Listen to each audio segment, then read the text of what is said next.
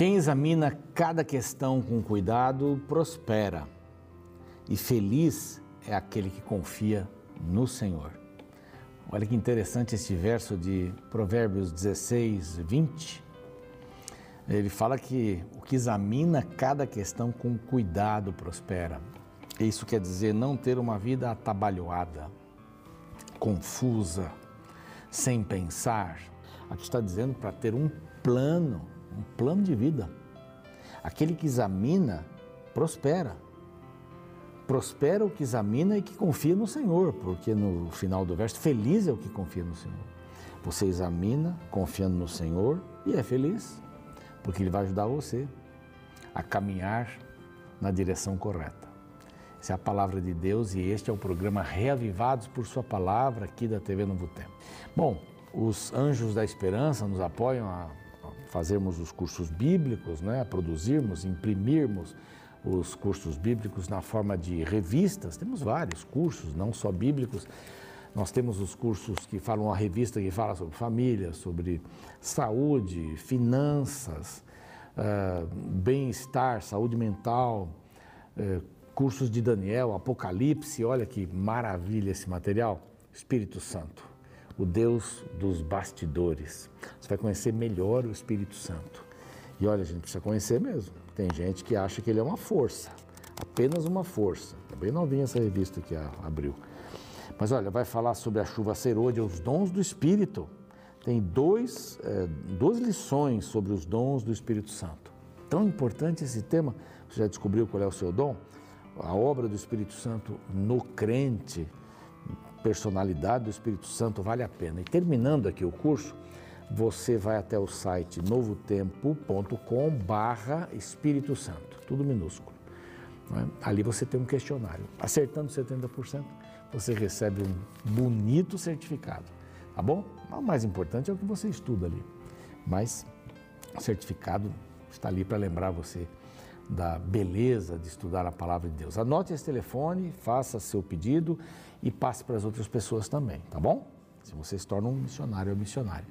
Vamos agora para o capítulo 14. O capítulo 14, Abraão vai observar um pouco essas questões e já algumas situações da escolha de Ló.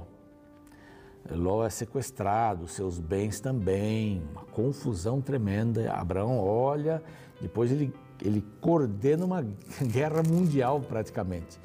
Ele arruma uma porção de outros eh, reinos para combater com ele, mais de 300 soldados, que eram suficientes para esse tipo de guerra, né? e, e vai e resgata o seu sobrinho Ló. Bom, vamos ver isso então e vamos tirar aqui algumas lições.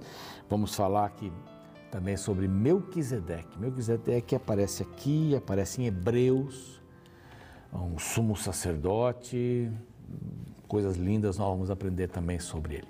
Logo depois do intervalo, espero você, não saia daí.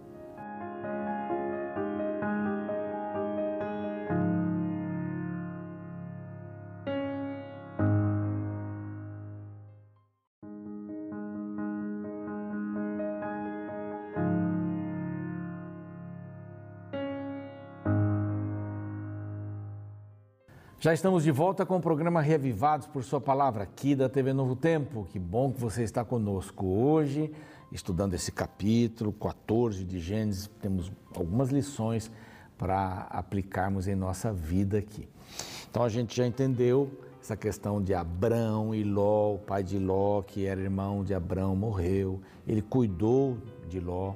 O pai, Tera, o Terã, Tera, o pai de Abraão também morreu, ele segue conforme a orientação de Deus e vai para um lugar que Deus queria, levou toda a sua família, todos os seus bens, chega no Egito, desconfia de Deus, né? dá uma escorregada, mente, dizendo que a mulher era sua irmã, que sua esposa era sua irmã, para não morrer, era muito linda. É, faraó a toma, coloca no seu harém, e aí Deus começa, imagine, que golpe Satanás estaria dando aqui Deus, eh, mesmo os fiéis servos de Deus são tentados. Todos são tentados, todos. Não há ninguém que não seja tentado. Não há ninguém.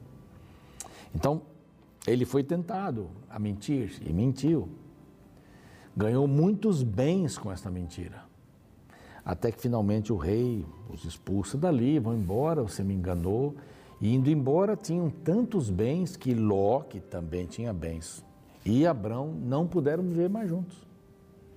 Tiveram que se separar. E Ló escolheu a melhor campina, na direção de Sodoma e Gomorra. Só que ele foi indo cada vez mais próximo da cidade, mais próximo da cidade. A cidade era má, conforme reza aqui o 13, 13 de Gênesis. Bom, nesse sentido todo aqui, a gente encontra Ló, lá nas Campinas uh, do Jordão, a gente encontra Abrão, lá em Canaã, Deus dizendo: pode olhar para o norte, para o sul, para o leste, para o oeste, tudo isso aqui é seu porque eu lhe dou e dou, lhe dou também para toda descendência sua. Uma coisa extraordinária, mas ele não tinha filhos. não tinha filhos. Isso vai acontecer daqui a pouco aqui. A gente vai ver mais coisas nos próximos capítulos. Aguarde aí. Mas aqui então, Abraão observa uma situação: quatro reis contra cinco reis. Esses quatro reis são mencionados aqui, eu não vou ficar falando muitos nomes aqui, vamos pegar o, o censo, da, o cerne né, da história. Mas o verso 1 diz que é Anrafel, de Sinar, Arioque, de Elazar, Kedorlaomer, rei de Elão, e Tidal, rei de Goim. Aqui estão vários nomes para você escolher para os seus filhos, né? São nomes bem, bem diferentes dos nossos aqui. Fizeram guerra, diz aqui o verso 2. Fizeram guerra contra Beira, que era de Sodoma, e já são nomes mais conhecidos, Birza, de Gomorra, como Sinabe, de Adma, contra Semeber, de Zeboim, e contra o rei de Bela, que é Zoar. Então, quatro reis contra cinco reis. Esses quatro reis estavam sendo vitoriosos e estavam levando tudo. Esses próximos versos aqui dizem que eles lutaram no Vale de Sidim, é, perto do Mar Salgado. É, durante um bom tempo, este rei aqui, o segundo rei mencionado, o terceiro, Kedorlaomer, ele foi escravizado, né, do servir, aliás, ele escravizou e eles se rebelaram contra ele no 13º ano. Bom, e 14 e tal, veio, aí começa, começa a contar a história em alguns detalhes, mas o que é importante nisso aqui? Eles chegaram em Sodoma e Gomorra, os quatro reis, invadindo cada reino desses cinco que foram mencionados, inclusive Sodoma e Gomorra, e chegaram ali pronto, e pegaram todo mundo. Levaram cativo Ló. O verso 12 diz assim: apossaram-se também de Ló, porque eles tomaram tudo em Sodoma e Gomorra, diz o verso 11. Apossaram-se também de Ló, filho do irmão de Abraão, sobrinho, que morava em Sodoma. Então, você vê no verso 13, capítulo 13, verso 13, o capítulo anterior, assim, e ele foi se aproximando de Sodoma. Aqui, neste verso 12, diz que ele já morava em Sodoma. Olha só, que prejuízo tremendo. Ló. Campina linda do Jordão, vai se aproximando, vai se aproximando, vai se aproximando, entra em Sodoma, cidade moderna, especial. Suas duas filhas eram virgens, estavam prometidas para dois rapazes da cidade. Aí você vê, você começa a viver a cidade, né? Aí tem gente que vai para um outro extremo. Temos que abandonar as cidades, morar no sítio, viver ali, longe de tudo, sem luz, sem água, não, com água, né? Sem luz, sem isso, sem telefone, sem celular, viver ali como os povos primitivos. Aí sim nós vamos ter contato com Deus. Mas não é isso também que, que ajeita tudo. Uma criança dessa, quando perceber que existe brigadeiro, ela vai amar brigadeiro. A mãe nunca deu açúcar, quando experimentar vai gostar. Então a gente tem que ensinar os filhos onde quer que a gente esteja com eles. Tem que ensiná-los a decidirem coisas boas, porque vem a tentação, vem a provação. Vem a provação e vem a tentação. São duas coisas aí, depois a gente vai fazer uma diferença entre elas aqui.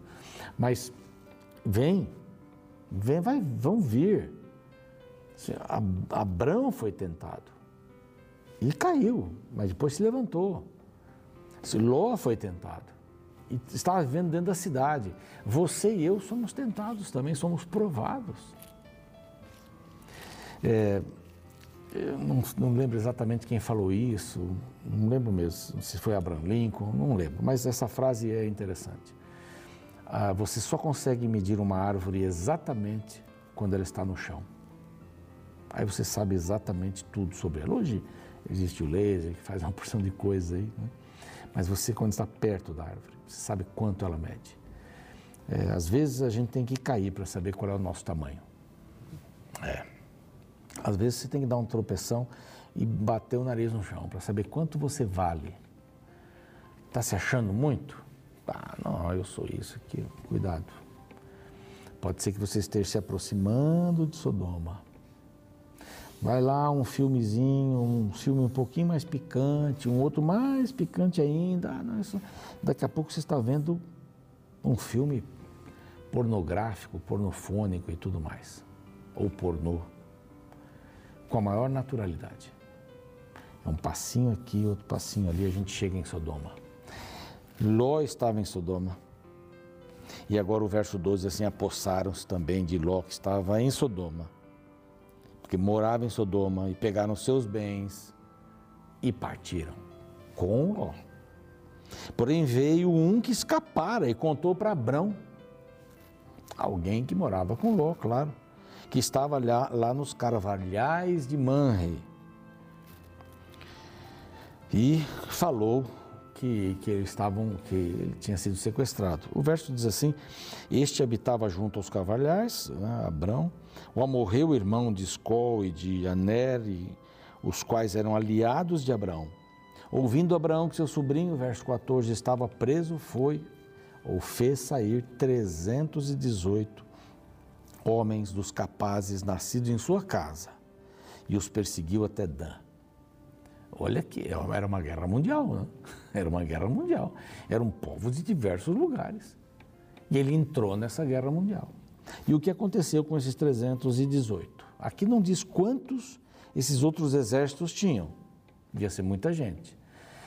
Mesmo que esses 318 sejam um, um número menor do que aqueles que lutavam pelos quatro aí, é, quatro reinos, porque os cinco apanharam, né? Os quatro reinos estavam tentando dominar tudo.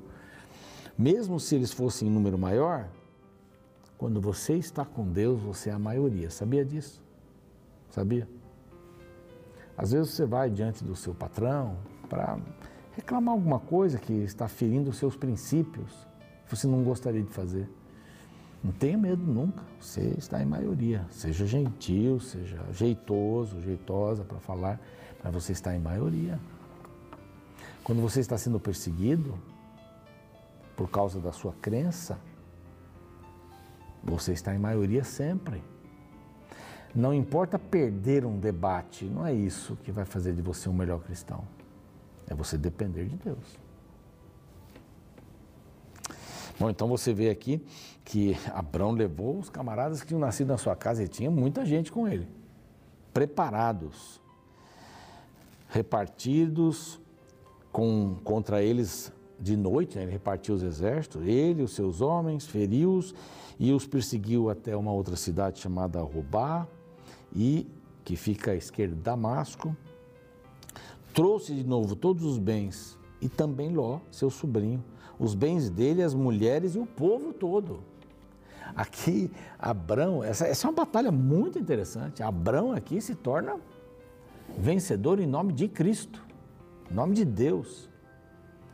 Se o número é maior, como 318 homens podem vencer um exército maior? Podem, isso é a, maioria, é a maioria. É da vontade de Deus.